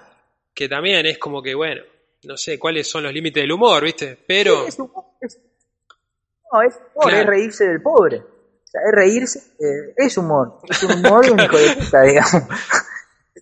claro. O sea, es, más similar a lo que decís igual, al bullying, ¿no? Eh, la verdad que es bueno este enfoque que vos das. La tendría que ver con esta relectura que decís porque probablemente se me haya pasado eso con el, con el vecino, el, el hombre al lado. Porque mm, contrariamente a hacer una crítica, está, está revalorizando eso que usualmente uno lo encuentra día a diario. O sea, no. Me parece que, al menos hablando del humor, eh, me parece que está en revisitar y revisionar esas cuestiones que uno tiene asimiladas dentro del sentido común. O sea, eh, poner en juego, en tela de juego, la moral, los valores y todas esas construcciones socioculturales que uno trae, ahí reside eh, para mí el, máximo desafío del humor. Si es repetir el chiste, ah, nos reímos porque tiene el guardapolvo sucio, nos reímos porque se, se peló, ¿me entendés? ¿Qué sé yo? Si es, es pavada nos rimos porque es gordo, porque es puto, eh, ese, ese, tipo de cosas, porque es pobre, esto es mucho peor, ¿no? Pero me parece que es, eh, volver con e, continuar con eso, continuar con ese ciclo no es, no es renovador. En ese sentido, mira, a mí, hablando de esto de, me, hiciste pensar en otra película, que también la quiero recomendar, que es de eh, este tipo, uy, ahora no va, no va a salir un italiano, y hizo de hizo Show, Show es la, es la Show, Show, joven, juventud, es la segunda que hizo. Y la anterior es la gran belleza. Son las dos. Y las dos son críticas al, al arte, al mundo este elitista, ¿viste? Lo que sí no es para todo la película, porque hace mucho juego con el arte contemporáneo y demás. Pero se ríe de la burguesía, de esta cuestión del arte elitista, que es para poco, ¿viste? Que se consume el arte contemporáneo. Eh, y después, ay, no me acuerdo el italiano. No sé quién puede ser, no, no, vi ninguna de las dos para ayudarte. Ah, y otra más, de Square, que esta más nueva. Se llama de Square. Y también hay un momento en donde están todos comiendo y se mete un tipo que hace de mono, se mete y empieza a hacer como una intervención artística, ¿viste? Que supuestamente es arte contemporáneo, lo más volado. Empieza a meterse entre los comensales, ¿viste? Una locura y la gente, ¿viste? Ahí repaqueta, no tiene nada. Entonces, me parece que creo que eh, lo que yo quería decir con esto de poner en evidencia la crítica al arte va por esta película. Y capaz que no, con esta que revaloriza la discriminación hacia los sectores postergados, hacia la gente del interior. Cuando no, el porteño, riéndose, ¿viste? No, no, en, el eh. ciudadano, yo creo que es un buen ejercicio que si podés ver las dos, el ciudadano ilustre y los ganadores. Porque es un buen ejercicio de humor también. Porque no sé, en el, en el. Claro. Ya te digo, en el Ciudadano Ilustre, por ejemplo, dicen eh, la reina de la belleza y es una gordita, ¿viste? Y, y se, se nota que se están riendo ah. de eso, porque el tipo llama por teléfono y dice, no, acá estoy con la reina de la belleza, ¿viste? Y, la enfocan a la gordita y es como que, eh, ya está, eso ya, ya pasó, claro. Y. Sí, aparte, claro, por viejo, ¿viste? Ya no, Yo no entiendo cómo le fue también a esa, porque creo que fue a, los Oscars, me parece.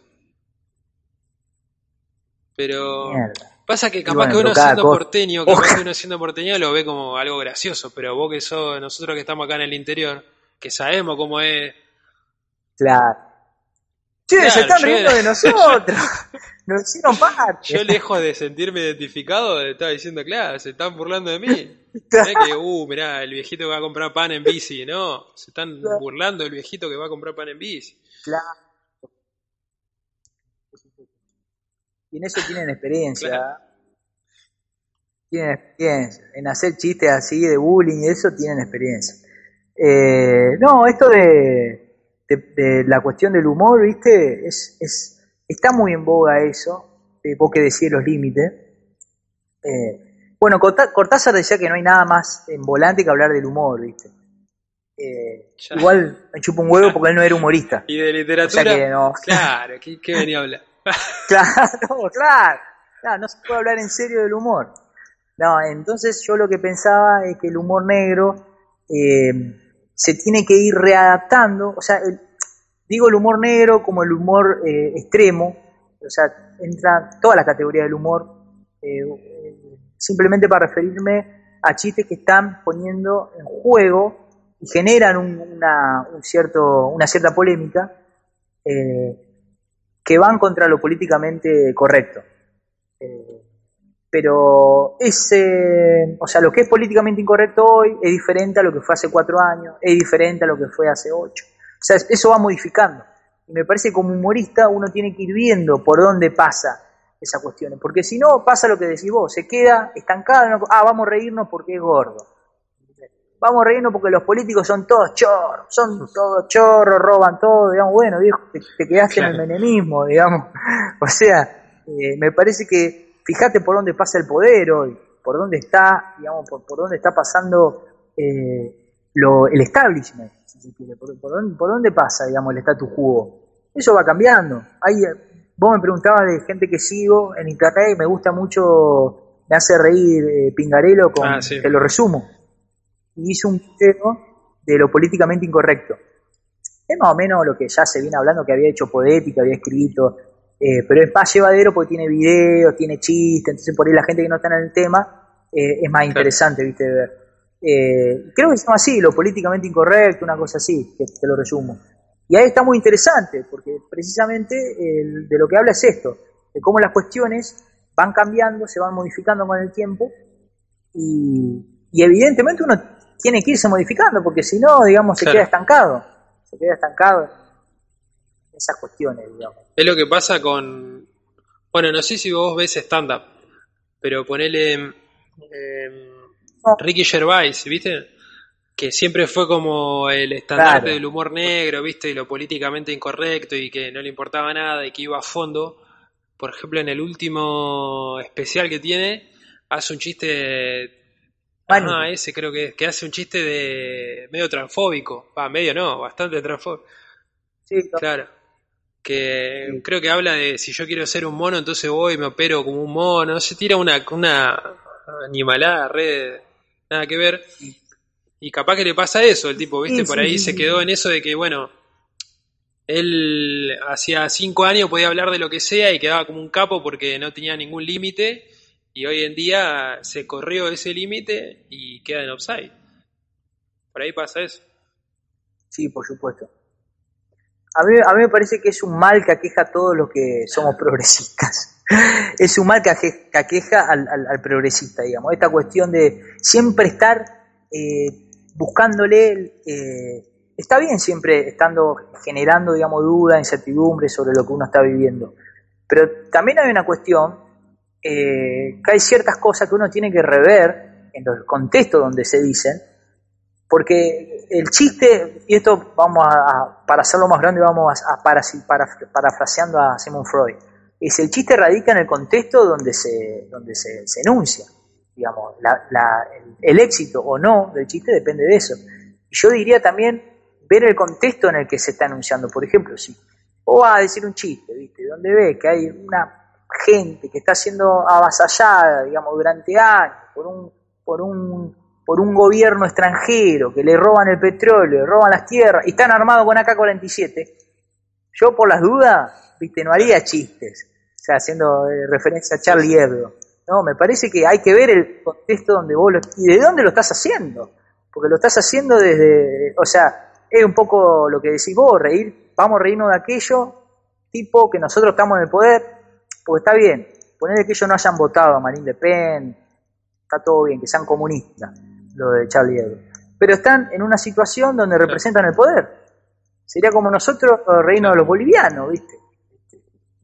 Nosotros, este, este no sé, viste, me parece que hay, hay, hay una discriminación en, en, estas cuestiones y donde no se evidencian estas cosas que decís vos, que me parece que hay que, hay que poner en tela de juicio, y lo de Ricky Gervais me parece que ese progresismo que te obliga a decir, bueno, no, yo me voy a seguir riendo de las religiones, no sé si es transgresor, ¿hasta qué punto es transgresor? Y realmente, no reírse de Mahoma, los tipos transgredieron, bueno, los mataron, qué, ¿qué transgredieron? realmente hubo una transgresión, para mí no. O sea, porque también hay, hay, una cuestión, hay una frase que me gusta que reírse de todo, a fin de cuentas, reírse de nada. Terrible.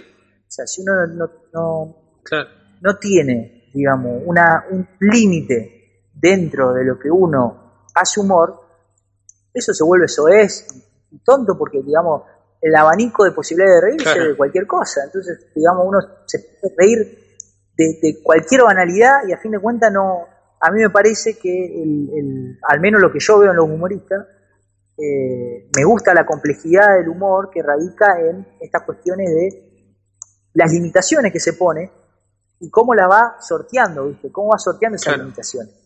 Y las limitaciones también que el género, por algo también me gusta tanto la historieta, digamos, que, es, un término, es un, es un término. Son, son géneros, digo, con elementos determinados, elementos icónicos, elementos verbales, y donde uno ve la posibilidad de sortearse, digamos, abrirse camino entre esos, eh, entre esos elementos. Y ahí está la complejidad. Si vos me decís que te reís de cualquier cosa, o sea, no, para mí no radica, no radica nada, no, no, no, no le encuentro la gracia. Capaz que me río, porque me río de cualquier boludez, pero no, no, no, no lo voy a seguir, viste. Yo veo muchos grupos de sí. viste, virales, que hay en Instagram, Polula, y se ríen de cualquier cosa, viste, que vamos a reírnos el discapacitado, vamos a reírnos aquel que está loco y va corriendo en bola, bajo la lluvia. Bueno, qué que medio, ya que estamos, ya que estamos, aprovecho, aprovecho para tirar el palo. Que es medio lo que a mí no me gusta, por eso no lo sigo, de Humanos de Santa Fe, que está de moda hoy en día acá en Santa Fe. Claro, es reírse de. Claro, no, no, yo lo me hago cargo yo. Me hago, no sé quién es el, el de Humanos de Santa Fe que hace la página. Pero a mí no me gusta porque es reírse de, es reírse de la señora, viste, que está yendo a comprar el pan con un, coso que tiene miedo al coronavirus, pobre, y se puso una botella en la cabeza y bueno. Claro. O el que salió, viste, en pantufla y lo engancharon, porque eh, también es esa que me parece que lo, lindo del humor es también que el que, el que recibe el chiste eh, sea consciente, porque si no, el reírse a espalda, viste, es lo, más, lo peor que hay. Y es, y cada vez más parecido al Claro, y Humano de Santa Fe es eso, viste, una foto de Canuto así que se lo sacaron, viste, por eh, escondido el celular ahí en la campera, pum, le sacaron una foto, lo publicaron, y el tipo se volvió viral y ni sabe, viste, que capaz que tiene un problema, qué sé yo. Y así que no, no me cabe, fue muy botón. Lo digo acá públicamente, que me vengan a buscar si quieren. Sí, yo, mirá, me sacaste, me sacaste la palabra de la boca que era lo mismo que sucedía con, yo lo nombré Simon, que era el rincón bizarro, ¿viste? Que se juntaban todos niños rata, que son los, famosos niños rata, y se comieron denuncia del INAI y todo, claro, porque los tipos agarraban y se metían con los desaparecidos, se metían... A ver, pero no es un humor, no es el humor eh, complejo, ya te digo, que intenta eh, generar un abanico más grande, no es Langer, Sal haciendo sobre chistes sobre el holocausto. Son una manga de gente, ¿me entendés? Que para mí son que escaparon del manicomio, digamos, son degenerados mentales, ¿me entendés? Que agarran y agarran un pobre tipo, ¿me entendés? La calle, como decís vos, y le empiezan a sacar fotos, ¿viste? Y me parece que eso reduce el humor a un... ¿Por qué es humor? Vamos a decir, es humor, puede ser humor, hay gente que se ríe, digamos. Claro, es, eso. Pero me parece que reduce... yo tengo el libro de Petinato, que dice, que cita a, no me acuerdo, dice, ¿qué es humor? Que te rías, punto. O sea, si, si alguien se ríe, lamentablemente es humor, ya está. Claro, sí, sí, sí, sí, sí, por supuesto. Entonces, eh, ahí me parece que reducir eso a una, mínima expresión, donde el impulso que tiene uno por reír, viste, que la risa, y el, la misma impulso que puede tener, que yo, un niño a agarrar y hacerle un chiste con, con, yo, con una maraca, la hace con la maraca y el chico se ríe. O sea, es, ese nivel de complejidad, ¿viste? Entonces también creo que para un público determinado que está ahí, eh, que sigue, que sigue a esta gente. Pero sí, no, a mí, a mí personalmente lo que, lo que me da, lo que me da bronca es que eh, los tipos se carguen la mochila, ya te digo, de oh, nosotros hacemos humor políticamente incorrecto. Digamos, a mí lo que, lo, que me jode es esto, de, que digan, bueno, yo, este, hago humor eh, negro, humor. Por eso yo también Viste que antes yo me decía que hacía humor negro y demás, bueno, empecé, viste, a, distanciarme y un poco también del humor político y demás, por una cuestión de que también me gusta otro tipo de humor. No solamente voy a estar encasillado en, ese humor, y bueno, ahí mismo en Instagram voy subiendo chistes de, otras cosas, ¿viste? No, no todo es negro, ¿viste? Por ahí voy, cambiando, voy variando. Eh, lo que sí me parece interesante, ya te digo, como, como, como venimos charlando, es eh, sumarle un condimento más a ese chiste, ¿viste? Pensar un poquito más. O sea, la, idea básica, ¿cuál es? Bueno, se cayó una vieja, nos reímos todo, bárbaro, bueno, vamos a ver si le podemos agregar un poquito más. sobre todo porque el humor es reírse de uno mismo también. O sea, uno también creo que eh, esto no es una, no, es una imposición ni nada, simplemente, y bueno, me parece que el humor que yo sigo y me gusta más es aquel que deja en evidencia la huella del autor, ¿viste? que está ahí el artista, que está, se está comprometiendo, está dejándose ver a través de la producción que hace. Que todo arte debería ser así. Para mí todo arte tener ese grado de honestidad, digamos, decir, bueno, te muestro mi arte y mirame, o sea, mirame cómo soy, a, permitir a la gente que, uno vea la propia voz del artista. Que ahí radica la, genialidad. Ahí para mí te, cabe el artículo artista. Ahí recién cuando logras eso, y son años de, experiencia, te cabe. Si no sos un eh, dibujante, pintor. Claro. Para mí ese es el, concepto que tengo de bien, Sí, sí, coincido, coincido. Bueno, eh, ya llevamos una hora y media, mirá. ¿Viste? Otra al final yo te dije, vamos a hacerlo más cortito ahora. Pasa. nada, no pasa nada, no pasa nada. Estuvo bueno, estuvo, me, me, gustó la, la charla. Eh, encima quedaron un montón de cosas. Yo tenía anotado acá una listita.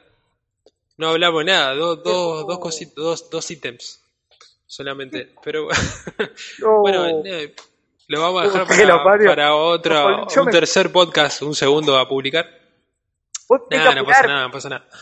Eh, bueno, vamos a cerrar con el ping pong que habíamos hecho. Ahora ya sabés algunas preguntas, así uh. que tenés la oportunidad de, ya saber qué te voy a preguntar. me, voy, me, voy, a contradecir en todo lo que dije la vez pasada. Bueno, a ver, tiramos un breve ping-pong rápido. La, una película. Los Monty Python, la última, el secreto, de la vida. El otro día dijo Matrix, bien cabeza de termo, viste, ahora los Monty Python. ¡Ey! No, me sigue, no, esperá, esperá, esperá, me sigue gustando Matrix, pero yo pensé, como a mí me cuesta en catalogar en favorito y demás, yo bueno, algo que sea más afín a lo que hago yo, digamos, al humor, digamos. Entonces, me parece que esta del sentido de la vida engloba todo lo que venimos charlando, de hecho. Un poco la irreverencia, un poco la, transgresión del límite, el humor negro. Me parece que la película, con todos los cortos que la integran, son fantásticos, se los recomiendo que la miren, El sentido de la vida de, los Monty Python. ¿Un dibujito animado? Esa es. Y dibujito animado. Y los Simpsons, ¿no? Para mí no hay, no, hay con qué darle. Soy un viejo choto. Te diría, te diría ahora lo que me, lo que me, me está gustando mucho es Ayar Blasco, con Chimiboga. O sea, Chimiboga eh, me, me, me, hace reír, cada uno me hace reír porque me va metiendo más en el absurdo. Pero bueno, qué sé yo, son diferentes. Me, agarra mañana y te digo. Bien, ¿una historieta? ¿Historieta? Watchmen. Sigo, sigo Watchmen. Y el Eternauta también, ojo, que yo la leí, y me marcó la vida el Eternauta. Pero Watchmen por cierto punto también me destruyó, fue, fue grandioso lo que hizo. Porque destruyó todo el mito del superhéroe, digamos, lo, lo hizo triste. Después de Watchmen, el superhéroe no volvió a ser el mismo, tuvo que reformularse y eso me parece una gran obra. ¿La persona que más te haya hecho reír?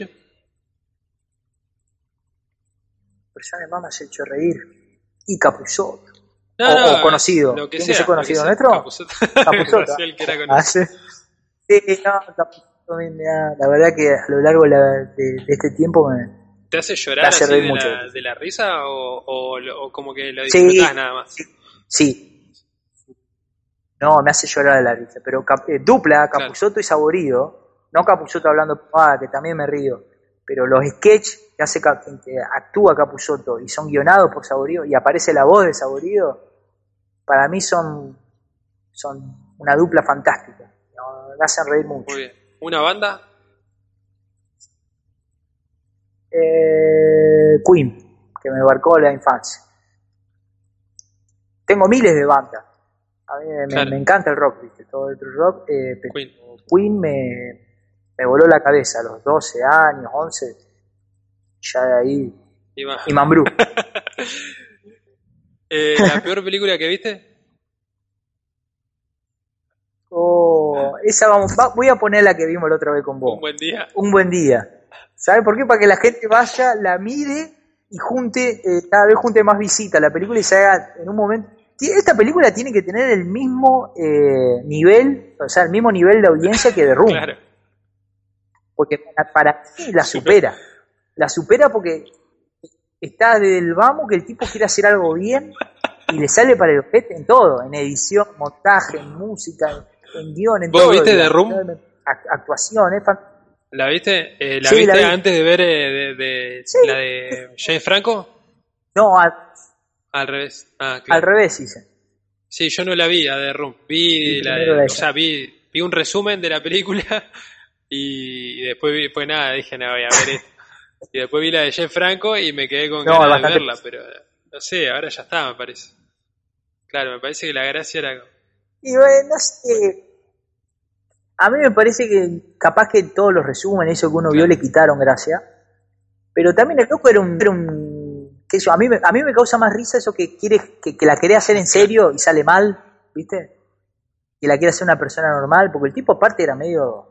estaba medio limado, estaba medio mal. Entonces, digamos, ¿qué puede salir de algo así? Va a salir una porquería. En cambio, acá, en un buen día, el tipo, no sé quién es, el padre de. ¿Cómo es? Boca. Y yo bueno, el padre de Andrea de Boca, imagino que va a tener algo, ¿viste? Y el tipo no, empieza a hacer cagadas, se, hace, ¿me entendés? Todo mal le sale. Entonces me parece que ahí me es más gracioso eso. Cuando no, no es intencional. Claro. Claro. Claro, ahí de Room, hasta quién sabe si no fue forzado. Claro. Sí, sí, es verdad. ¿Quién sabe si no hubo detrás la idea? El tipo, a mitad de película dijo, uy, me está saliendo para el orto, me empiezo a hacer una comedia. ¿Viste? Yo no, de Estados Unidos, después del 11 de septiembre, después no podés creerle nada. La luna, ¿viste? Tienen mil, mil de esas tienen. Claro, no. no, ¿Y viste Tiger King? Pero bueno. Tiger King, la serie esta de Netflix. ¿No? No. Está buena, está buena, es bastante trash. También es medio como que eh, quiere, o sea, se ve que el tipo hacía todo. Es, gracioso eso cuando es verdad, cuando vos decís, cuando le ponen eh, toda la voluntad para hacer algo serio y queda bizarro, es, lo mejor que hay. Sobre todo cuando ponen guita, que vos ves que ponen guita, ponen guita, viste, como para meterle más producción y sale mal, es buenísimo. Che, y a ver, la última. Si tuviera que. Mm, si tuviera que eliminar. si tuviera que eliminar a un humorista, a uno solo, ¿a quién elegís? Uh.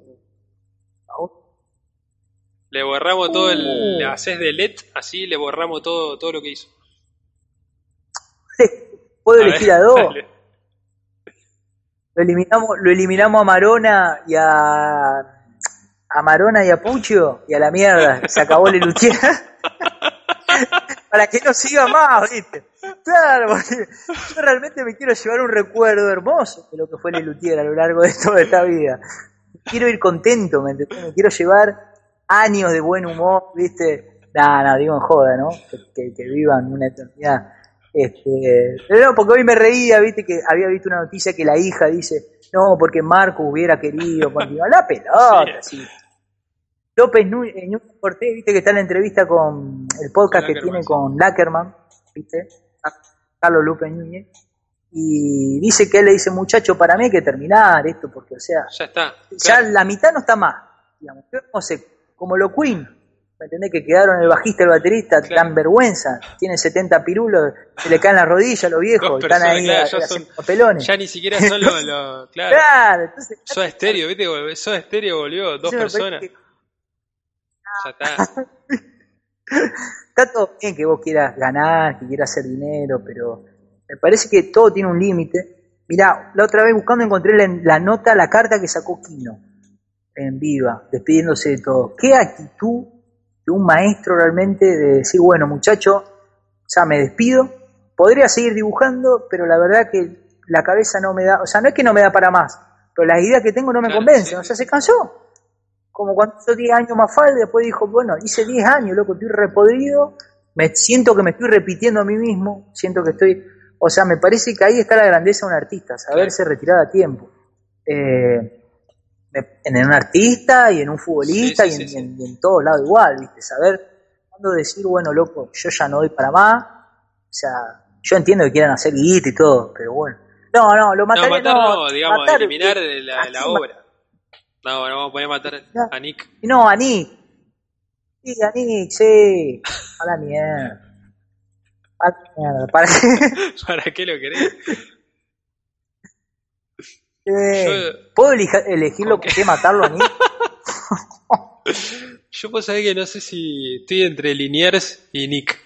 Pero más Liniers. Liniers me molesta Uy. más que Nick. Pero bueno, lo- sí, sí, sí. ¿Te Pero bueno, molesta lo más? para otra para otro podcast. Sí. Aparte, capaz que Sí, la cerramos que una sí. nota con Liniers. Uy, mirá, y después tenés que borrar este podcast. Dice, bueno, es con Liniers, dice Liniers. Yo estuve escuchando lo que dijeron de mí. dice, Sí, yo me preso. hijo de puta. Un tipazo era Liniers. No, lo peor.